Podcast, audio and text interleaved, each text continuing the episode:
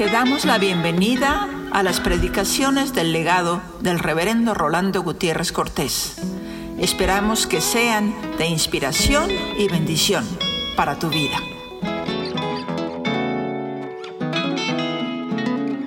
nuestro espíritu.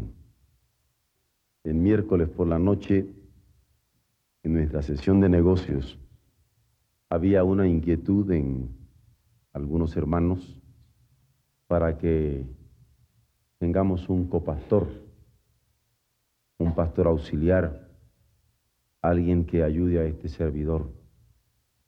Y yo aprecio profundamente esa inquietud, ese deseo, ese acuerdo que en su momento habrán de considerar, en este caso, nuestros diáconos. Pero yo traigo esta frase metida dentro del corazón, que de nuestro espíritu. Se me ha ocurrido y cómo me gustaría tener un año un pastor auxiliar que hable zapoteca, otro año un pastor auxiliar que hable maya, otro año un pastor auxiliar que hable tarahumara. Y si mi Dios me da 15 años de vida, haber logrado por lo menos compartir en la formación de 15 pastores para 15 diferentes idiomas de nuestro país. De manera que si yo no puedo aprender los 15 idiomas, sí podría preparar 15 pastores, si el Señor no me llama antes. Porque si voy a invertir mi vida en alguien, es para sacarle el jugo.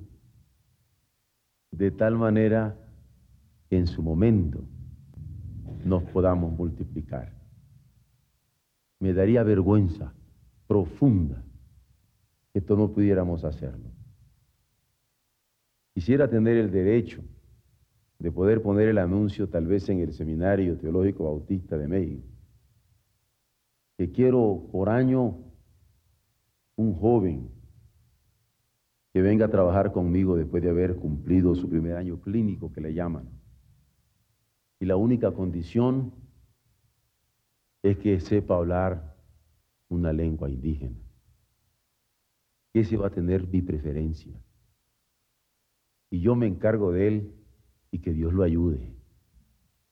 Quede nuestro espíritu lo digo porque si nuestras almas están sintonizadas, podría hablar en lo profundo de ustedes un amén. Porque no sería solamente alguien que trabaje conmigo, sino con nuestros niños, con nuestros secundarios, con nuestros jóvenes, con nuestras hermanas, con nuestros coros, con nuestra iglesia total,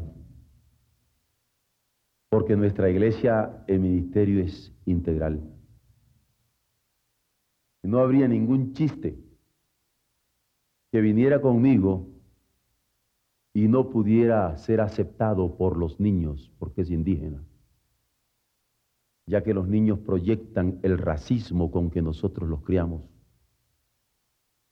o que no fuera aceptado por los secundarios, porque es indígena, o porque no fuera aceptado por los jóvenes, porque es indígena, o porque no fuera aceptado por nuestras hermanas, o por nuestros varones, o por nuestros coros, porque es indígena.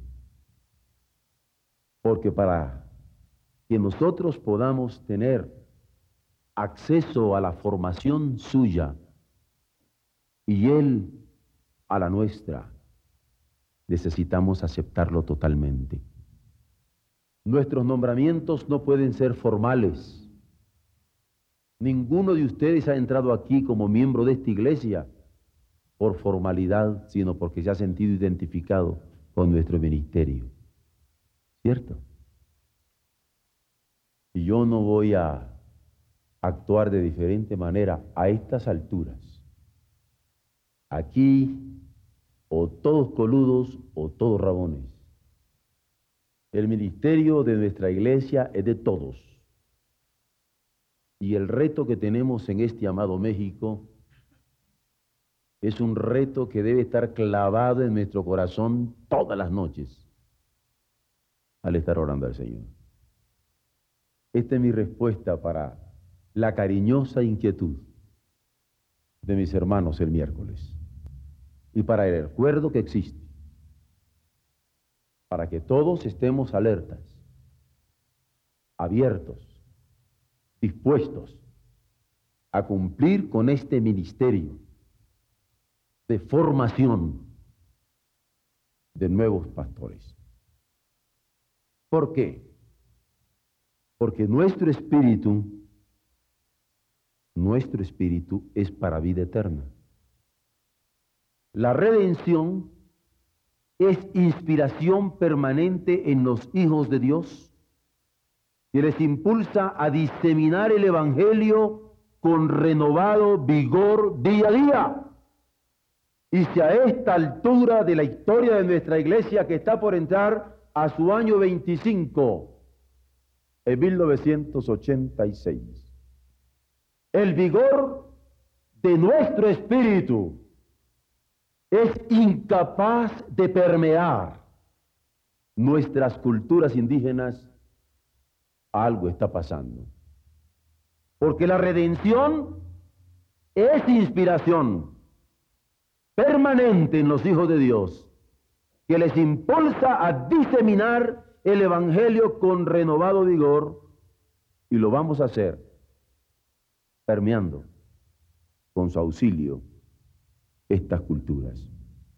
Confesar que creemos en Dios Padre y que creemos en Él como el Todopoderoso Creador de los cielos y de la tierra, es aceptar la revelación de Él que nos ha dado en Jesucristo,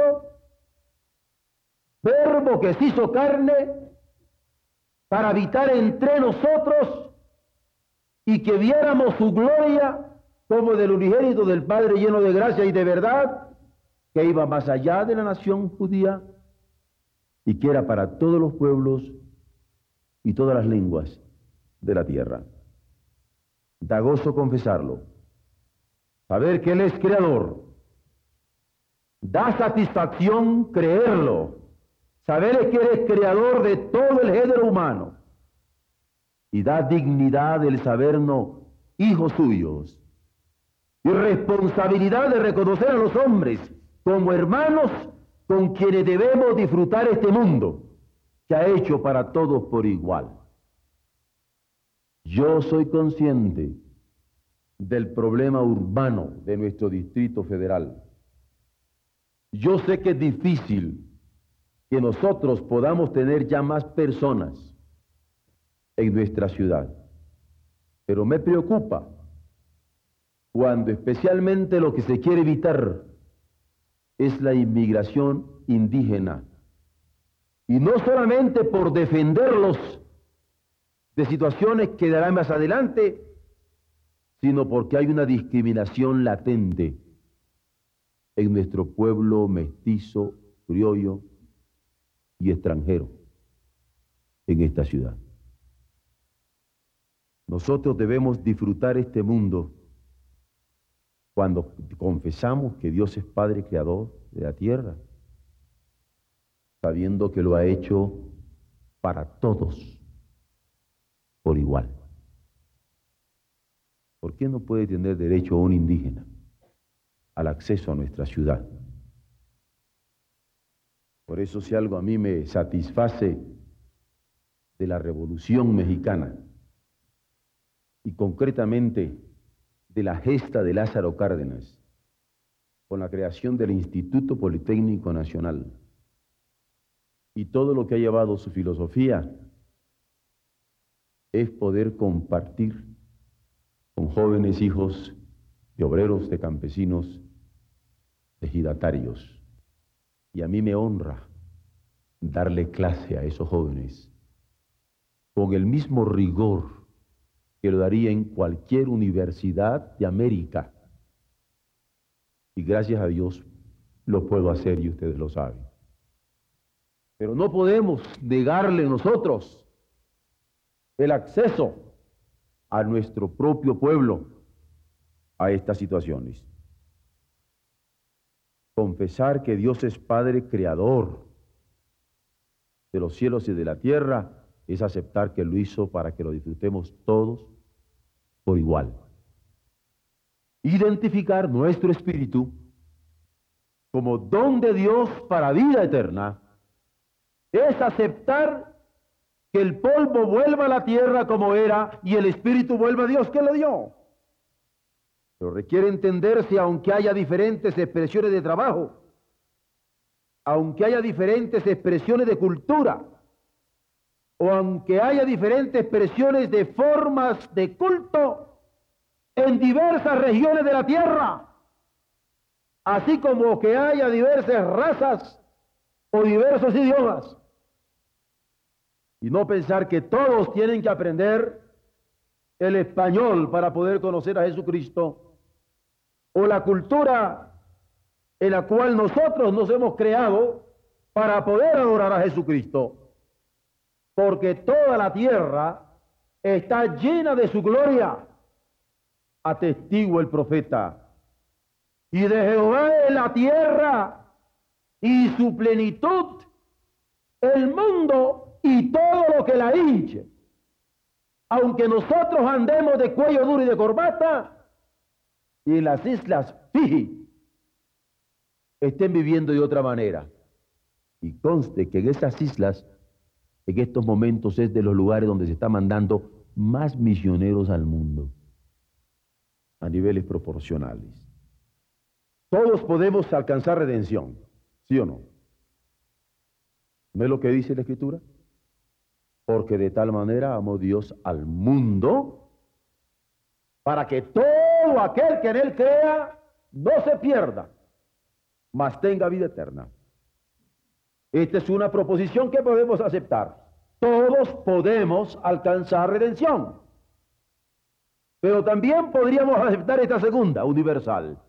Todos podemos confesar con nuestra boca cuando creemos en Dios como Padre, obedeciendo la revelación del Hijo, como lo declara el apóstol a los romanos. Cuando dice que podrán confesar cuando hayan oído el Evangelio del Señor. ¿Y quiénes somos nosotros? Para quitarle el derecho a otros de no sentirse más huérfanos, sino de poder confesar a Dios como Padre. Tan solo porque les anunciamos el Evangelio y se de cuenta de que en Cristo podemos ser hechos hijos de Dios. Pero hay una tercera proposición. Así como todos podemos alcanzar redención y todos podemos confesar, todos podemos identificar nuestro espíritu como don de Dios para vida eterna. Porque a todos los que han recibido al Hijo como cumplimiento de las promesas divinas, han recibido el derecho, la potestad de ser hechos hijos de Dios. Pero es aquí donde viene la pregunta acuciante. ¿Qué de los grupos étnicos de este México nuestro, al acercarse la celebración de cinco siglos de haber llegado a América los navegantes europeos? Todos deben ser alcanzados con el mensaje del Evangelio de salvación y justicia. Esta es tarea que emprender. Porque ¿qué de nuestro espíritu? Es para convivir como hermanos.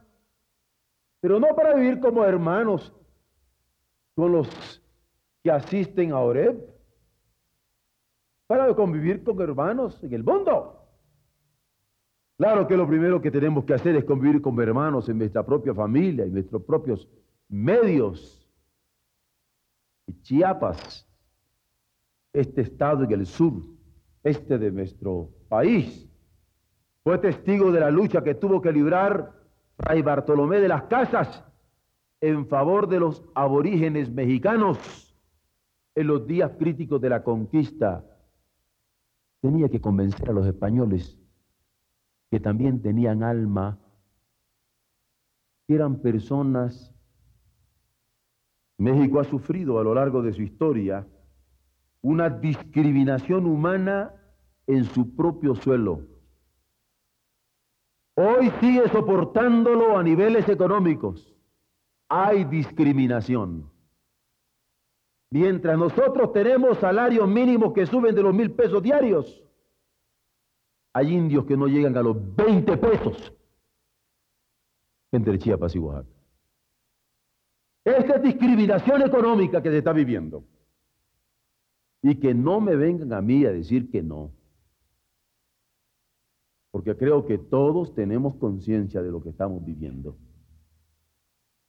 Hay discriminación política. ¿Cuántos de nuestros gobernantes, excepto la egregia figura de mi gran Juárez, cuántos de nuestros gobiernos están auténticamente representados por intereses indígenas? No solamente digo a niveles nacionales, en nuestra propia vida eclesiástica. ¿Cuántos pastores indígenas tenemos? En nuestras propias organizaciones eclesiásticas. Los campos étnicos de nuestra propia convención no son dirigidos por indígenas, sino para ellos. De gente que no conoce ni el nombre de las tribus. Ahora lo voy a probar. Vivimos esta discriminación. Y nadie puede negar esta marginación que vive cada grupo autóctono, porque seguimos sin movernos en la órbita que Dios ha fijado, que nos dijo en Jesucristo, y todos vosotros sois hermanos. Precisémoslo. México tiene más grupos étnicos que entidades federativas, ¿sí o no? hay 31 entidades federativas. Triplicamos o cuadruplicamos este número de entidades con los grupos étnicos. Sin embargo, se ignora hasta el nombre de sus propios grupos autóctonos. Se puede haber oído hablar de los amuzgos, pero no de los chochimiquilihuas que habitan en Ensenada. Se puede haber oído hablar de los coras, pero no de los cucapás de San Luis en Río Colorado. ¿Y qué de los cuicatecos y de los chatinos en Oaxaca? ¿Qué de los chicapós de Coahuila? Son tan ignorados como los pirindas vecinos del Valle de Toluca, aquí mismo en nuestro Estado de México, o de los ojitecos en Tuxpan y el centro de la República. Y esto que podría estarme dedicando en estos momentos a hablar a una pirámide muy limitada de personas que tenemos por qué haber aprendido de perdida los nombres de los grupos autóctonos. Pero nosotros nos damos el lujo ya no digo de despreciarlo, porque cuando usted desprecia a alguien, por lo menos le da el lugar de persona. Ya no digo de menospreciarlo, sino de declararlo no existente, ignorándolo. Tal parece que seguimos repitiendo en nuestros días la historia de Caín y Abel, pretendiendo traer a Dios ofrendas inflamadas de orgullo y no la ofrenda de la fe. No es que estemos confundiendo el humo con el holocausto. Porque en estos momentos podríamos decir que estamos adorando al Señor y no traer nuestros cuerpos en sacrificio vivo, santo y agradable a Dios. Y agradarle es vivir en este mundo disfrutándolo sabiendo que el Dios lo hizo para todos por igual y nos dio el amor en Cristo para todos por igual y nos ha dado el Evangelio para todos por igual. Recordémoslo. En el Salmo 133 hemos repetido muchas veces cuán bello y cuán delicioso es habitar los hermanos juntos, en armonía. ¿Cuándo hemos podido habitar juntos?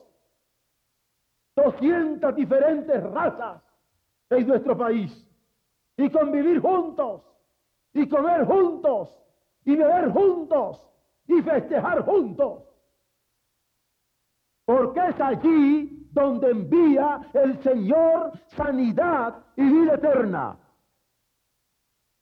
Solo es al cumplir la unidad en el convivio paternal que se puede esperar que el mundo crea.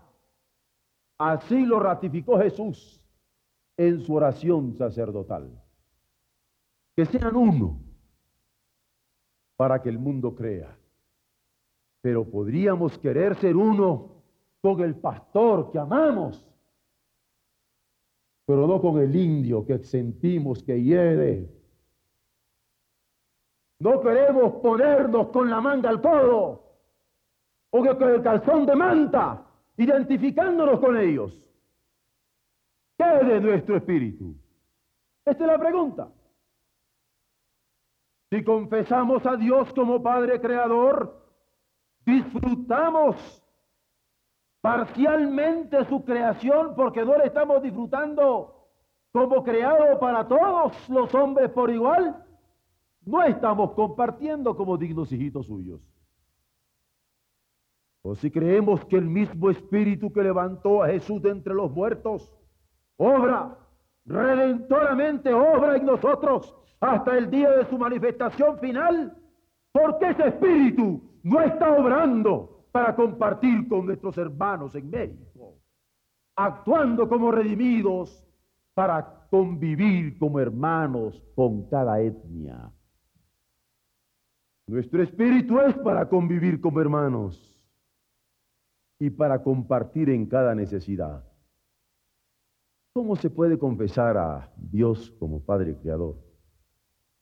Al Hijo como Redentor, al Espíritu Santo como Consolador de las almas, sin vivir en el fruto del amor como la primera nota de su gracia? El amor. ¿Cómo poderlo hacer? ¿Cómo podemos nosotros pensar que se puede prescindir de amar? Confesando a Dios como nuestro Padre, a Cristo como nuestro Redentor y al Espíritu Santo como nuestro Consolador, siendo que ese Espíritu Santo es el que derrama su amor sobre nuestros corazones. Hagamos cuentas. Recordemos las ocasiones en que hemos visto con indiferencia a los inmigrantes que vienen de culturas autóctonas de nuestro país, sin hablar el español, sin conocer la ciudad, corriendo asustados en medio de un tránsito amenazante en el Distrito Federal, pegando brincos hacia las aceras porque sienten que se los llevan los carros. Más de una vez he visto a alguien reírse después de haberle echado el carro al indígena como diciéndole, estúpido, tú no eres de ciudad, súbete. Como me lo han contado. Hagamos cuentas. Recordemos las veces que hemos rechazado con hostilidad alguna pregunta procedente de ellos, aún en el seno de nuestras congregaciones, cuando no entienden los procedimientos con que estamos manejando los asuntos. Porque nuestras estructuras están de tal manera obsoletas y elitistas que no se dan cuenta de la realidad de México. Y por eso insisto que nuestro instituto bíblico es abierto a todo el que quiera venir, hasta los incrédulos. Dios se encargará de tocarle y yo de bautizarlo, que me canso. Hagamos cuenta y recordemos las veces que hemos rechazado con hostilidad a estas preguntas de personas como ellos cuando no entienden nuestros procedimientos al manejar nuestros asuntos. Si nos contestamos tomando nota de cada detalle, podremos identificar lo que hace falta para integrar a quienes nos rodean en el ámbito de la fe. Si no se puede integrar en la economía, en la política, en la educación de nuestra nación, será posible que tampoco se puedan integrar en el cuerpo de Cristo. Vuestro espíritu debe ser fraternal, involucrativo, ofreciendo el calor de la fe que hemos recibido como don de Dios. Y el que se acerca a nosotros que salga electrocutado, porque había tanto calor y tanta descarga que se sintió prendido de nuestro amor. Es vergonzoso llamarse siervo de Dios en México y no saber ni los nombres de los grupos que lo formamos.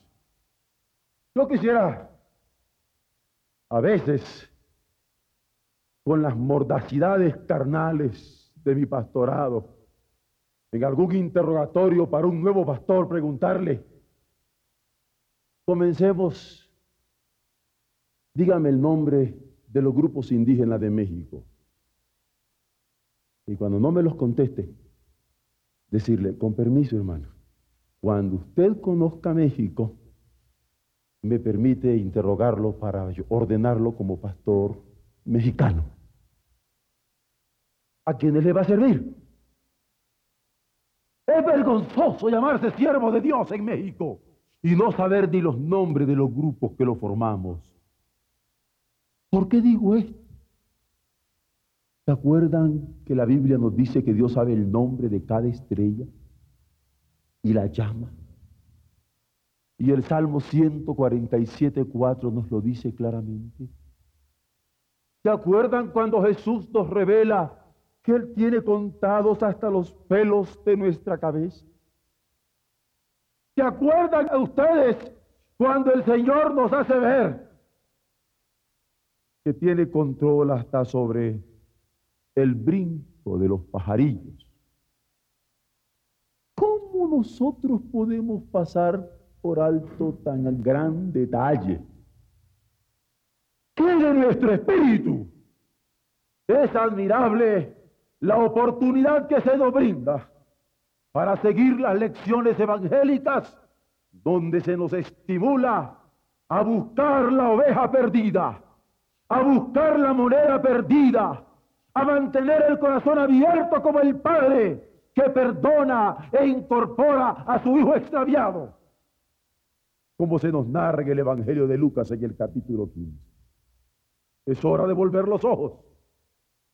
Es hora de volver los ojos a las necesidades de compartir el Evangelio, ofreciendo las amplias oportunidades con que actualmente contamos para apoyar a nuestros hermanos aborígenes.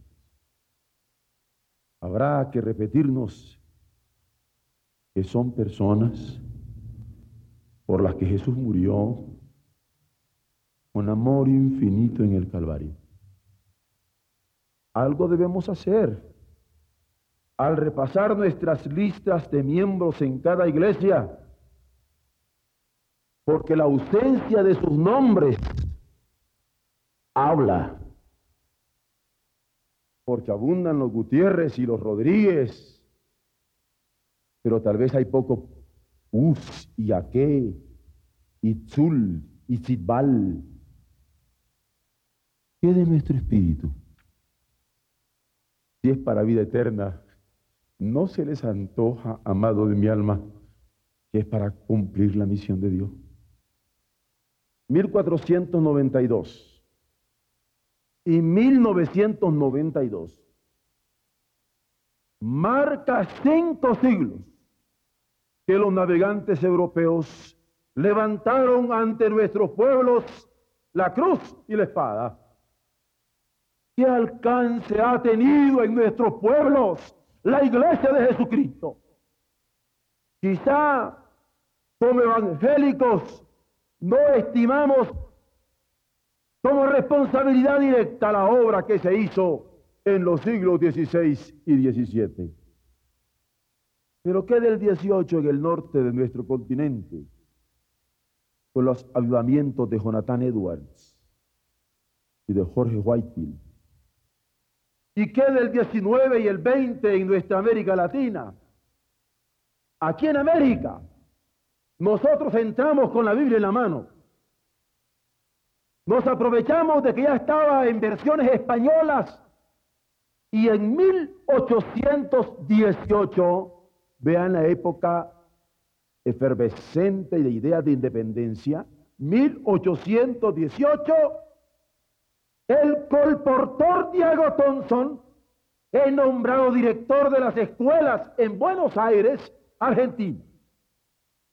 La efervescencia de las ideas de independencia y el respaldo de hombres como Bernardo O'Higgins en Chile, José de San Martín en Argentina, Simón Bolívar en todo el norte y en toda Sudamérica, abrieron surcos fértiles para que la palabra fuera diseminada. Ellos dieron todo su respaldo. Y Benito Juárez, recuerden que aquí la obra entra en 1864, la primera iglesia bautista.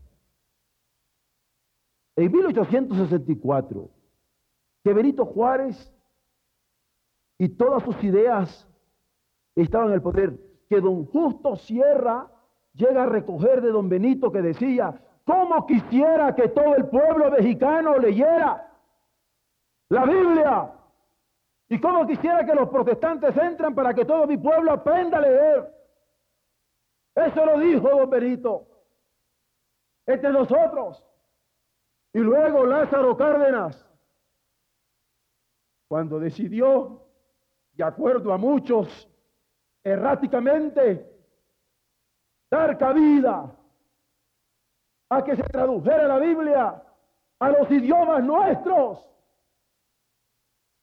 Y gracias a Dios, algo se ha logrado, aunque últimamente se esté expulsando a nuestro equipo de lingüistas por extranjeros. Pero nuestro espíritu, ¿qué? ¿Cómo aprovechamos nosotros esto? ¿Cómo respondimos nosotros a esto? ¿Qué estamos respondiendo? Aún teniendo ya la Biblia en las lenguas autóctonas en muchos casos, en donde la providencia del Señor se ha manifestado. Y concretamente, ¿qué hemos hecho los bautistas en México? Y la pregunta es, ¿qué hemos hecho con Moré? Cuando yo me fui con el acuerdo de la iglesia que querían tener conmigo un pastor al lado, pensé, es cuando ha sonado la campanada para que respondamos a fondo. ¿En qué medida nos hemos dado como iglesia para este México nuestro. El plan de 2.000 iglesias bautistas de sostenimiento propio para el año 2000 debe incluir el sentido de una mayordomía misionera. Yo tendría también una pregunta en nuestra estrategia, en donde yo formo parte, porque soy parte de las misiones de México. Yo creo que debemos proponernos por lo menos el 10% de esas 2.000 iglesias, sembrando por lo menos una en cada grupo indígena. ¿No sería un diezmo justo? Hombre, si se están metiendo a 2.000 iglesias, pues denme 200 para mis pueblos, diría Dios. Deme 200. Yo quiero que toda lengua confiese Deben 200. Y es ahí donde yo creo que la inquietud que se dio el miércoles tiene resonancia en mi pecho. Porque las inquietudes son para desafío a hombres dispuestos a pagar los precios. no es para improvisaciones. Y los resultados tienen que contar. ¿Por qué no preocuparnos en procurar el 10% de estas iglesias entre las lenguas autóctonas? De modo que por lo menos en nuestro país logremos que toda lengua aquí confiese Jesucristo es el Señor para gloria de Dios Padre. Que de nuestro espíritu, claro, que requerirá planear la preparación de 200 predicadores en los próximos siete años para estos grupos autóctonos. Claro que demandará un promedio de 29 de ellos preparados cada año. Pero considerando que nuestro espíritu es don para vida eterna, hemos de orar porque nuevos organismos, porque nuevo sentido misionero, porque una nueva manera de ser visionaria inflame cada congregación de redimidos de los que componemos este plan para finales de siglo. Hemos de rogar al Señor de la mies que tome nuestro espíritu y lo quebrante. Hemos de rogar al Señor de la mies, a quien nos remitió Jesucristo, rogad al Señor de la mies envíe obreros a su mies para que tome nuestro espíritu y lo consuma. Hemos rogar al Señor de la mies para que tome nuestro espíritu y lo transforme y lo llene para servir con alegría y con disposición total. Apenas vamos en el cuarto de ocho, quede en nuestro espíritu. Y yo espero en Dios que al entrar en esta Navidad, ya hayan sido sacudidos vuestros espíritus desde los cimientos de la tierra para decirle al Señor, cuenta conmigo y ayúdame en mi debilidad, pero tú cuenta conmigo. Porque a veces pensamos que el Señor nos va a llamar cuando tenemos que decidir la profesión sin percatarnos el Señor nos llama cuando quiere para entregarnos de lleno. O es que cuando escogimos profesión se acabó la visión de nuestro espíritu. de nuestro espíritu. Dios tenga misericordia de nosotros y nos bendiga. Haga resplandecer su rostro sobre nosotros y ponga en nosotros paz para que sea reconocida en toda la tierra su camino, en todas las naciones su salvación y todas las lenguas le alaben. Amén.